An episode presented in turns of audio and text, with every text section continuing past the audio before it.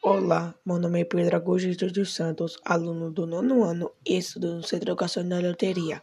A professora Janete indicou para nós fazermos um texto e, com base nesse texto, fizemos uma história em base de áudio.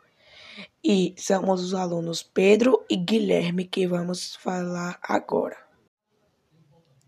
Título: O Aniversário de João.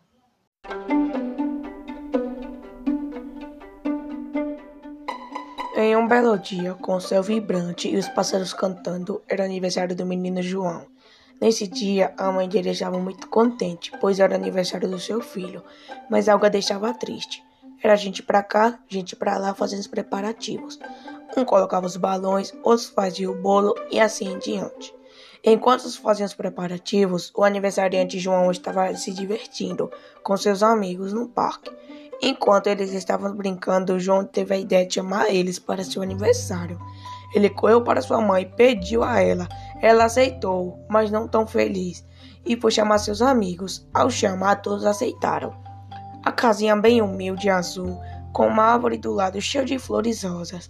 Chegando perto do horário do aniversário, os primeiros convidados familiares foram chegando, mas o silêncio e tédio tomou conta do momento. As crianças se divertiam e os demais convidados começavam a chegar aos poucos.